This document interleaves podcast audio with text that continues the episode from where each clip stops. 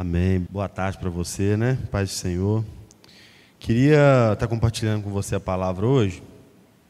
É, vamos abrir nossa Bíblia em João, capítulo 1.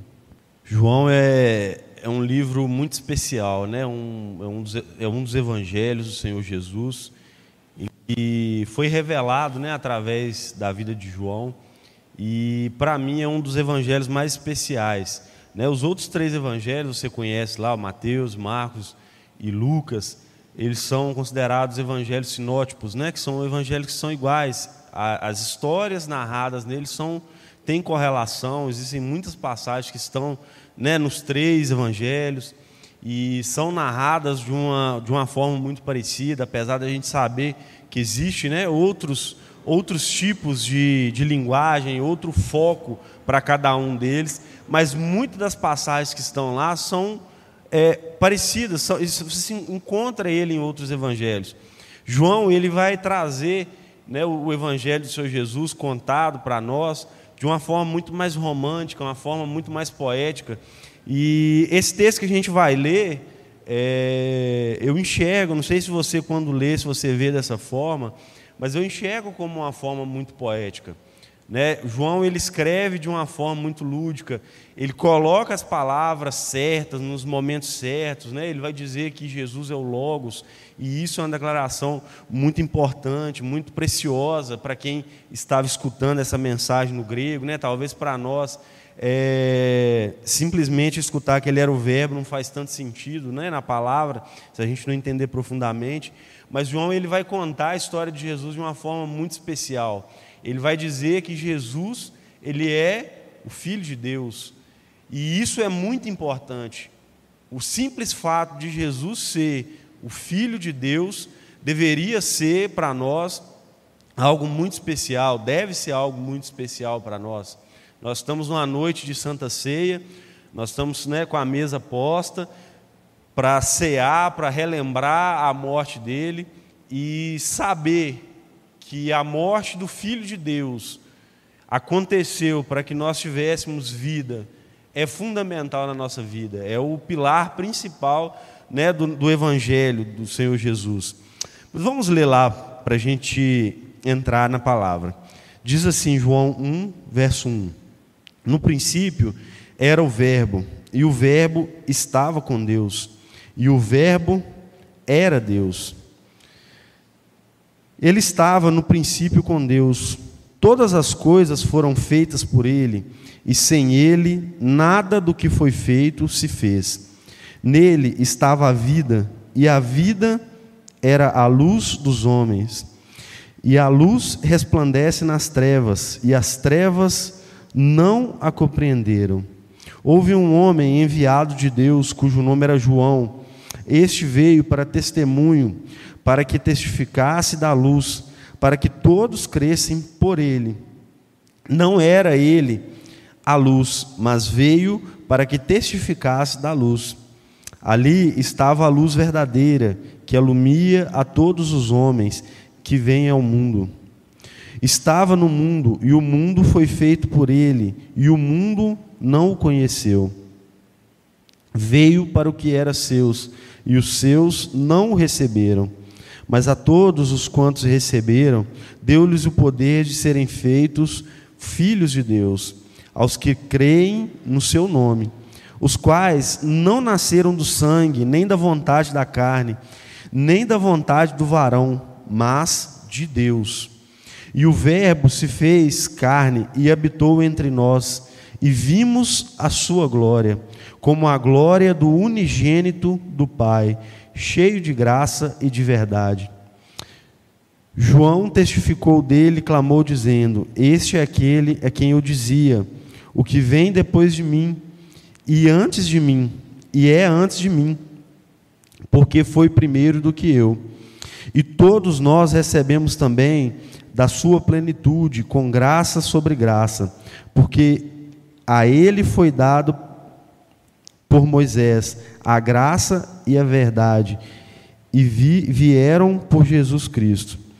Deus nunca foi visto por alguém. O Filho unigênito que está no seio do Pai este o fez conhecer. Muito importante, né? muito precioso essa declaração que João faz de Jesus. A apresentação que ele faz, como ele coloca quem é Jesus para nós. Ele vai falar algumas coisas muito preciosas para nós aqui. Né? Ele vai começar falando que no princípio era o Verbo, né? e o Verbo estava com Deus. Ele vai começar chamando Jesus de Verbo ou de Logos, né? a palavra propriamente dita. Então a gente vê que Jesus ele já é desde o início. No princípio, o Verbo, a palavra de Deus, a plenitude daquilo que Deus dizia estava com ele. Quando a gente vê lá em Gênesis é, a declaração de como que as coisas foram feitas, a gente vai ver né, a palavra dizendo que, é, sempre no plural, dizendo façamos isso, façamos aquilo. E a gente entende que isso é a, a trindade de Deus, é a pessoa de Deus, né, nas três pessoas, sendo expressas através da criação. Logo mais à frente, ele vai dizer que ele é a luz dos homens, que ele trouxe a luz, que a luz que existe em nós, a vida que existe em nós, foi feita e foi dada através dele, que tudo que foi feito foi feito através dele, né? que é, existiu um homem chamado João, que não é o João que está escrevendo, mas João Batista, que veio anunciar, que veio falar daquilo que viria através da vida de Jesus, que viria alguém que era maior do que ele, que viria alguém que anunciaria as boas novas, que faria coisas muito maiores né, mas que a luz não era propriamente João, mas ele iria testificar de, de Jesus, que era a luz do, do, mundo. E aí, mais à frente, ele vai dizer né, que, é, lá no finalzinho, lá ele vai dizer que o Verbo, ele se fez carne, que Jesus, o Deus, o, Filho unigênito de Deus, ele se faz carne, ele vem até a terra, ele se torna um homem e habita entre nós. E no final ele vai fazer uma declaração maravilhosa no verso 18, que ele vai dizer que Deus nunca foi visto por ninguém, mas que o Filho unigênito dele foi visto pelos homens na figura de Jesus. Essa declaração talvez seja uma das declarações mais lindas, né, a expressão mais linda daquilo que é a pessoa de Jesus. Nós deveríamos estudar e debruçar sobre esse texto, para entender com profundidade aquilo que está descrito aqui. Vou repetir para você mais uma vez: a gente está hoje numa noite em que a gente está diante de uma mesa em que a gente vai cear o Senhor, vai fazer aquilo que Ele mandou a gente fazer, se lembrar da morte dele, e é preciso que a gente entenda quem é essa pessoa, o porquê de Jesus, o porquê que nós deveríamos olhar para Ele com esse olhar. A palavra ela é muito clara quando ela diz que Jesus ele é o Filho unigênito de Deus, ele é o Filho de Deus. Unigênito é porque ele era o Filho único. E aí, se você ler é, nesse próprio texto, vai dizer que a todos aqueles que o receberam, ele vai dar o direito de também ser chamado Filho de Deus, através daquilo que ele fez, através da sua vida, através da sua morte, aqueles que o receberam, o receberem, vão também poder serem feitos filhos de Deus. Se nós vamos ser feitos filhos de Deus, é porque até então nós não éramos filhos de Deus. Nós estávamos desligados de Deus, nós estávamos afastados de Deus. E aí, através dessa vida, desse, desse ser que vem à terra e se faz homem, desse Deus encarnado, nós podemos então ser chamados filhos de Deus. O pecado ele vem na nossa vida através da vida de Adão, ele entra no mundo, no ser humano, e ele causa um dano, ele causa um desligamento, uma ruptura de relacionamento entre o homem e Deus. Aquilo que o homem tinha no jardim do Éden, aquilo que ele vivia com Deus, aquele relacionamento que ele tinha, é interrompido. É feita uma ruptura através do pecado. E aí, através de Jesus, nós temos acesso a oportunidade de nos religarmos ao Pai e nos tornarmos filhos de Deus. Você consegue entender a profundidade, a grandeza do que é nós na condição de seres pecadores, da qual Deus é, desejaria e precisaria despejar a ira dele, o castigo dele na nossa vida, pecadores por infringir as leis dele, por ser contrário a ele, esse Deus que é santo. E aí Jesus ele vem e nos dá esse direito de sermos filhos de Deus, de nos religarmos a ele. E aí a Santa Ceia ela está exatamente nisso. O que nos liga ao Pai é justamente o corpo. Jesus ele vem, ele vai retornar como a canção que a gente acabou de cantar aqui, para governar as nações, ele vai voltar para levar a igreja dele, mas ele vai levar um corpo ele não vem simplesmente para levar indivíduos isolados. Ele não vem para pensar algumas pessoas e levar essas pessoas. É necessário que, dentro do nosso relacionamento com Deus, nós estejamos realmente inseridos dentro do corpo de Cristo. Dentro do corpo, que é o que a gente vai comungar essa noite, é o que a gente vai participar essa noite, essa tarde. Quando a gente entende que se tornar filho de Deus é uma atitude é, pessoal, mas que para que a gente realmente tenha acesso e que a gente esteja inserido dentro desse corpo de Cristo, a gente precisa estar junto com o nosso irmão. A gente entende o poder que existe na Santa Ceia. É, é, é, é, é, simplesmente, né, você já viu o bispo Paulo falar isso algumas vezes, quando a gente vai participar da ceia, é simplesmente pão, é simplesmente um suco de uva. Isso não tem poder nenhum, não se transforma em nada, não tem nenhum misticismo. Mas o que acontece é que nós trazemos isso à memória, nós trazemos à nossa memória aquilo que foi o sacrifício dele. Jesus ele é tão sábio, ele é tão prudente naquilo que ele deixou para nós, que ele deixa a Santa Ceia como um memorial, como algo do qual a gente deveria repetir várias vezes a gente deveria fazer várias vezes, para a gente se lembrar do sacrifício dele. Eu não sei se com você é assim, mas a gente é muito bom em esquecer. A gente é muito bom em não lembrar daquilo que a gente já viveu ou daquilo que Deus fez na nossa vida. Sejam as coisas boas ou sejam as coisas ruins. Às vezes até as coisas ruins, né, a gente costuma lembrar, mas as coisas boas muitas das vezes a gente esquece, a gente deixa de lado. A gente é, passa por uma situação semelhante, da qual nós deveríamos nos lembrar de uma situação para nos trazer esperança e a gente se esquece. E aí Jesus deixa para nós esse memorial, esse ensinamento do qual a gente deveria viver ele constantemente. A gente faz uma vez por mês, mas poderia ser feito todos os dias. Né? Poderíamos fazer isso várias vezes ao dia.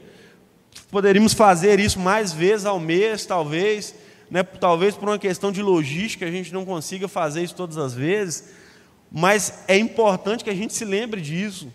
É importante que a gente se lembre do que a gente está fazendo, o porquê que a gente está aqui, o porquê que nós não fomos consumidos, o porquê que nós vivemos a nossa vida boa, né, é, é uma vida de prosperidade. Presta atenção em mim aqui, não bate papo, não? Tem respeito e reverência com a palavra do Senhor, em nome de Jesus. A, a gente deveria se lembrar disso constantemente, para a gente se lembrar de onde a gente veio, do que Deus realmente nos tirou, do que realmente Ele fez na nossa vida, do que, que Ele realmente nos transformou. Às vezes, dentro daquilo que a gente vive na igreja, a gente vê algumas pessoas falando assim: Poxa vida, mas eu não tenho um testemunho para dar. Ah, Deus não faz nada na minha vida é corriqueiro e é recorrente a gente ver as pessoas dizerem que não tem nada para contar, ou não tem nada para falar daquilo que Deus fez na vida delas. Mas isso é uma grande mentira. A verdade é que se nós pararmos para olhar para dentro de nós, para olhar para a nossa vida, olhar para aquilo que é o nosso passado, não para a gente ficar lembrando remoendo, mas para a gente trazer como uma forma de memorial, a gente iria ver coisas que Deus fez e nos transformou e nos curou, que muitas das vezes, é, no momento, era impossível, era improvável, era algo que não poderia acontecer, era algo que no momento era só uma intervenção de Deus, mas após acontecer isso a gente se esquece. a gente relativiza, a gente humaniza o que aconteceu e se esquece que é o próprio Deus é que fez aquilo na nossa vida.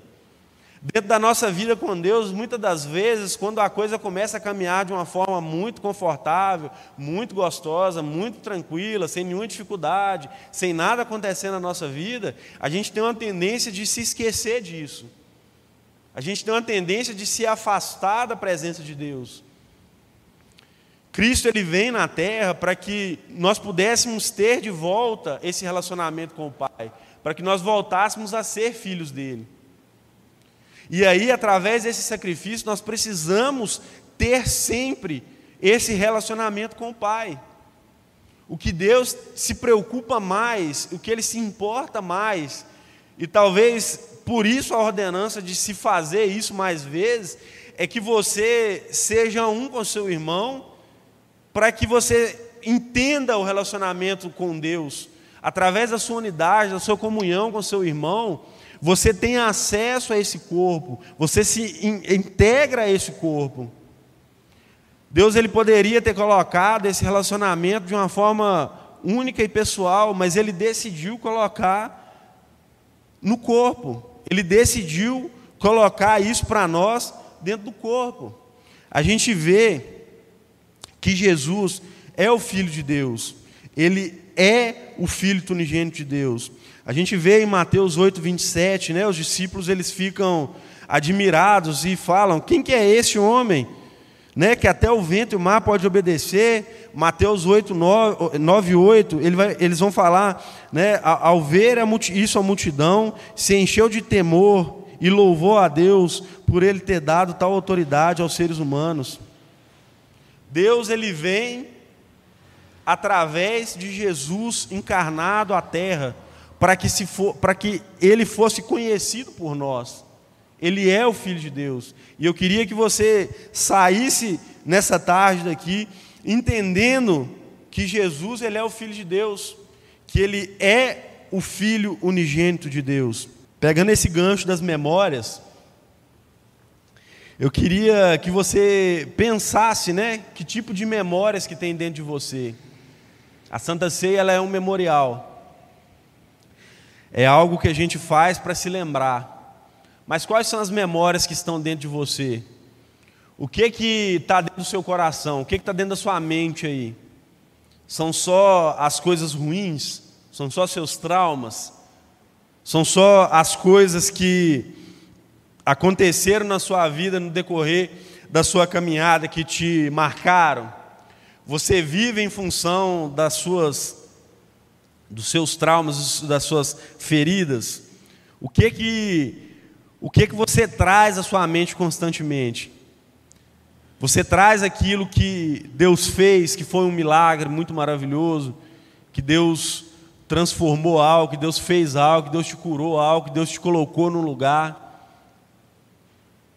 Eu estava conversando com uma pessoa essa semana, na quinta-feira, e ela está desviada e eu dizia para ela assim: não esquece de onde Deus te tirou. Se lembra de onde que Deus te tirou. Olha aí no seu corpo aí, olha aí, olha aí. E a pessoa, não, sei o que e tal, esquivava. Fala assim: olha para a sua vida, olha para a sua família. Olha as marcas que estão no seu corpo aí. Olha as marcas que estão no corpo da sua família. Por onde Deus te tirou, de onde Deus te tirou. Não esquece disso não. E aí a pessoa desconversou e saiu e tal, e né, morreu o assunto lá porque ela foi embora. Mas às vezes a gente é bom em se esquecer de onde Deus nos tirou, do que Deus fez na nossa vida.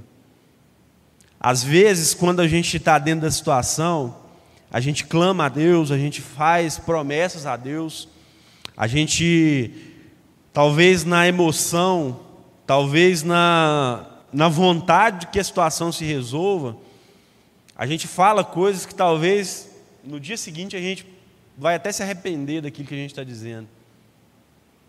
Mas a verdade é que Deus, Ele faz os milagres dele na nossa vida.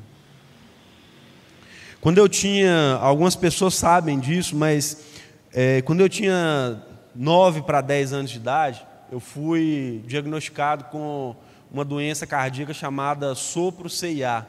Depois você pesquisa na internet, na hora que você chegar em casa lá, para você ver uma cirurgia, para você ver como que é. Eu não aguento nem ver, me dá gastura, tipo mastigar papel alumínio de ver de nervoso. Mas é uma cirurgia é, cardíaca que eu, que eu fiz. Nessa né? essa doença, ela é um buraco que dá no, no dentro da, das válvulas do coração. E quando a válvula fecha, por ter um buraco, o sangue ele continua passando. Então, isso acaba é, contaminando né, o, o, sangue venoso com arterial. Isso causa uma deficiência na, na, no bombeamento de sangue, né, uma, uma fraqueza dentro do, do, do, do bombeamento de sangue. Então, eu cresci dos, né, dos, do meu nascimento até os nove anos de idade, com algumas questões físicas, algumas limitações físicas, e que eu não sabia o que, que era. Consultava, mas não achava o que, que era dava alguma coisinha, não sabia o que, que era, ia brincar no meio da rua, é, não tinha energia, porque não tinha oxigenação né, na, na, na, corrente sanguínea da forma correta, então cansava muito, é, tinha um, um, o coração era muito acelerado, porque tentava compensar aquilo. E aí, com nove anos de idade, eu fui diagnosticado com essa doença. E, e aí, eu olhar para isso hoje, me traz muita esperança. Eu olho com uma alegria muito grande. Porque aos nove anos de idade, eu pego uma doença né, contagiosa lá chamada rubéola. Eu vou consultar no posto de saúde, né, pelo SUS, e, e lá na, naquele momento que eu estou sendo diagnosticado por conta da rubéola, tem uma médica residente, está aprendendo ainda a trabalhar, digamos assim, ela examinando com estetoscópio, com um procedimento normal, talvez a gente até pense que aquilo ali é está só fingindo, né? Fala, poxa vida, não está nem escutando nada. Ela pergunta minha mãe, falou, mãe, você sabe que seu filho tem sopro, né? E a minha mãe fala, mas o que, que é isso, né? Da onde que saiu isso? E aí a gente vai fazer eletrocardiograma, vai fazer raio-x e vai ver, vai, né, parte para um, para um especialista, parte para um cardiologista. E quando o cardiologista ele olha aquele exame, a, a cena ela é muito clara na minha mente, porque me marcou muito. Ele olhava para o exame, olhava para a cara da minha mãe, olhava para o exame, olhava para a minha cara, falava assim: esse menino já deu isso? Não, nunca deu. Isso, já deu? Não, nunca deu. Porque era tão grave, era algo tão. É, era, era, era, era, o risco era tão grande, as complicações que poderiam ter dado em função disso eram tão grandes, que o médico, na, na humanidade dele, ele não conseguia enxergar a possibilidade de, de, de eu estar da condição que eu estava. E aí isso eu descubro com um prazo de menos de três meses, eu vou, faço a cirurgia lá em Belo Horizonte, uma cirurgia de emergência, era algo assim bem complicado mesmo. Né? O pessoal lá em casa lá já estava achando que eu ia bater as botas mesmo, que eu ia morrer, que né, vai morrer mesmo, não tem jeito. Mas a gente olhando isso hoje, eu posso olhar e humanizar ou relativizar o milagre que Deus fez na minha vida. Eu posso olhar e posso me esquecer daquilo que Ele fez. Eu poderia não estar aqui hoje. Eu poderia estar morto aos nove anos. Eu poderia estar morto aos seis, ou talvez aos dez durante a cirurgia. Poderiam ter diversas complicações, poderiam ter levado a óbito mas Deus me sustentou. E isso tem que ser um memorial na minha vida. Eu tenho que olhar para trás e eu tenho que ver a mão de Deus me sustentando. Eu tenho que olhar para trás e eu tenho que ver que foi um milagre de Deus providenciar a, a, a médica diagnosticar, providenciar o cardiologista é, fazer o procedimento correto de uma forma mais emergencial, os médicos que fizeram o procedimento, os psicólogos, as pessoas que trabalharam lá, eu louvo a Deus pela vida deles, mas é um memorial, é algo do qual nós devemos olhar e nos alegrar no Senhor. Nós vamos participar da Santa Ceia e nós precisamos trazer isso à nossa mente. Eu poderia olhar para trás e pensar em várias coisas que me fariam ficar triste, me fariam reclamar com Deus, me fariam é, colocar Deus contra a parede por algo que eu ainda não vivi, ou por algo que eu vivi, por algo que eu passei que eu não deveria ter passado, e talvez apertar Deus e dizer: Deus, por que, que o Senhor me permitiu passar por isso? O Senhor poderia ter me livrado, mas o Senhor não me livrou. Até as nossas dores, até aquilo que nos traz tristeza, deveria ser trago à nossa memória como algo alegre, como algo bom, como algo que nos traz esperança. Vamos ler lá em Isaías 53, 1. Fala assim: Quem deu crédito à nossa pregação? E quem e a quem se manifestou o braço do Senhor? Porque foi subindo como um renovo perante ele e como a raiz de uma terra seca. Não tinha parecer nem formosura, e olhando nós para ele, nenhuma beleza víamos para que o desejássemos. Era desprezado e o mais indigno entre os homens, homens de dores, homem de dores, experimentado no trabalho, e como um de quem os homens escondiam o rosto, era desprezado, e não fizemos dele caso algum. Verdadeiramente Ele tomou sobre si as nossas enfermidades, as nossas dores, e levou sobre si. E nós o reputávamos por aflito, ferido de Deus e oprimido.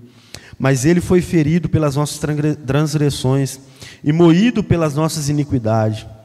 O castigo que nos traz a paz estava sobre Ele, e pelas Suas pisaduras fomos sarados.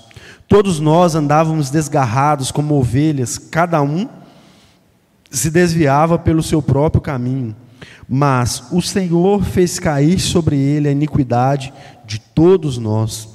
E ele foi oprimido, mas não abriu a boca. Como um cordeiro foi levado ao matadouro, e como uma ovelha muda perante os seus tosqueadores, ele não abriu a boca. Da opressão e do juízo foi tirado. E quem contará o tempo da sua vida? Porquanto foi cortada da terra dos viventes, e pela transgressão do, seu, do meu povo foi ele atingido. Pusemos a sua sepultura como os ímpios e com o rico na sua morte, porquanto nunca fez injustiça, nem houve engano na sua boca.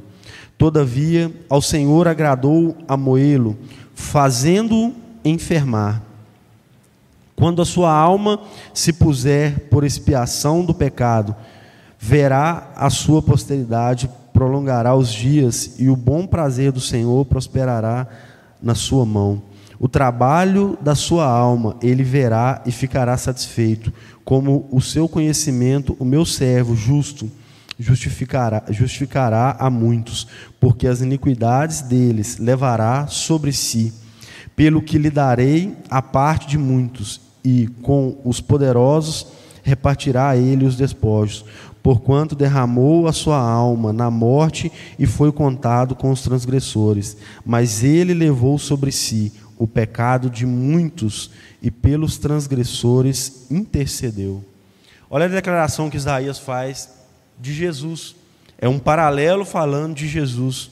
O tempo inteiro, Isaías falando que viria alguém que levaria sobre ele as nossas transgressões levaria sobre ele aquilo que seriam as nossas dores, os nossos medos, os nossos pecados.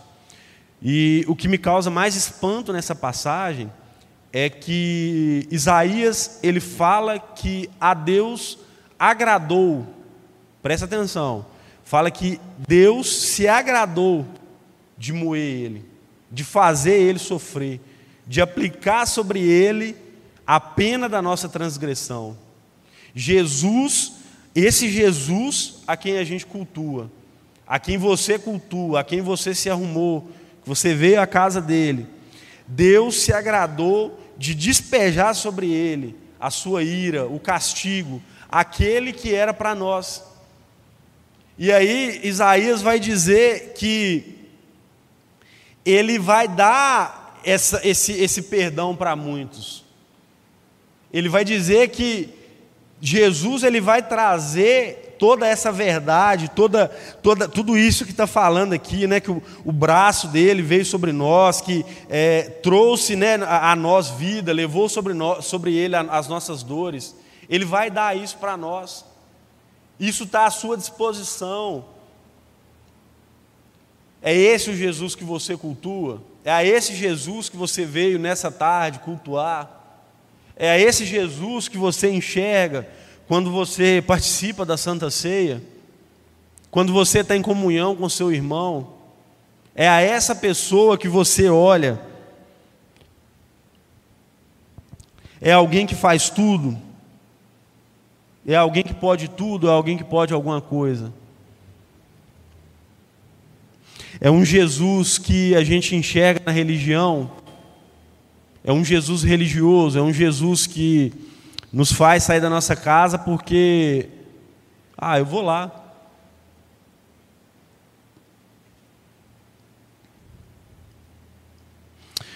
Quais são suas memórias de Jesus? O que, é que vem à sua, à sua mente quando você pensa em Jesus?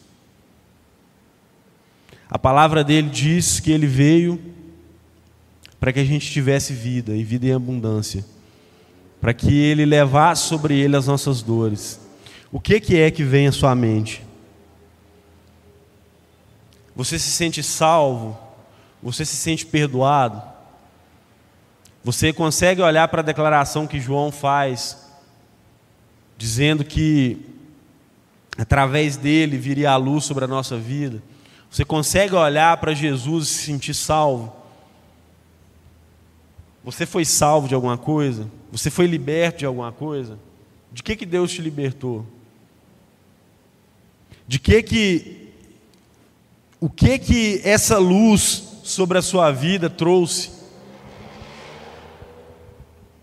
João diz que a luz, as trevas não podem prevalecer contra a luz. Quando a luz, Jesus, vem sobre a sua vida, o que que ela te mostra que você realmente é? O que que a luz ela mostra, o que ela traz, o que que ela evidencia dentro da sua vida? O que que ela mostrou que você é? O que que ela tem mostrado para você?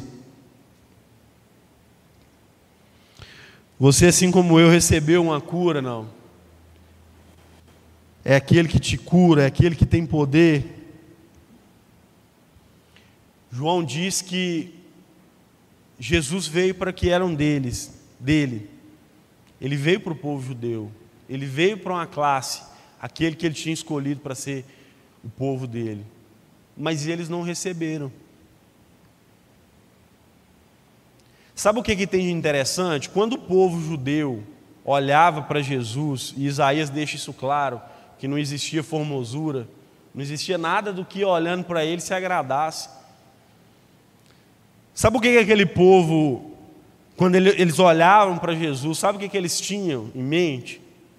Que eles, Jesus não era o padrão daquilo que eles queriam, não era aquilo que eles estavam esperando, não era da forma como eles tinham aprendido, não era da forma como eles desejavam que fosse.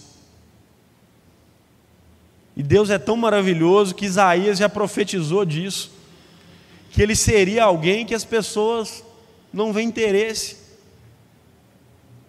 Quando você está dentro da casa do Senhor, quando você vive uma vida com Deus, nós corremos um risco de cair nesse mesmo engano, de nos acostumarmos com a presença dEle e fazermos como os judeus, de se acostumar e a olhar e de já não ver mais beleza, de não ver mais o poder, de não ver mais a cura, de não ver mais as manifestações dele, de não querer mais a luz sobre a nossa vida. Quando Jesus vem e traz luz àquele povo, traz luz à religiosidade que eles viviam, traz luz às mentiras, que, aos enganos que existiam, aquele povo pega Jesus e decide matar ele, porque eles não poderiam conviver com aquela luz, eles não conseguiam viver com aquela verdade. A clareza daquilo que eles eram, daquilo que eles faziam, a forma como eles viviam, trazia um incômodo tão grande que a, a, a, aquilo que eles fizeram foi matar Jesus. E você?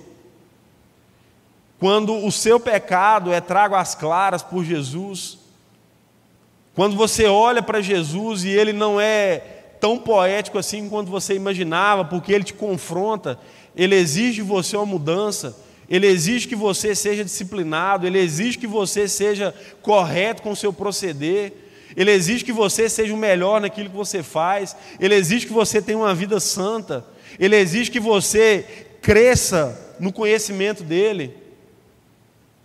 Qual é a sua reação? Você faz como os judeus, você olha para o Filho de Deus, o unigênito de Deus, e você o rejeita, porque a luz dele, porque aquilo que ele traz sobre a sua vida te incomoda, ou te traz algo que não é tão lindo assim, não é tão bonito assim.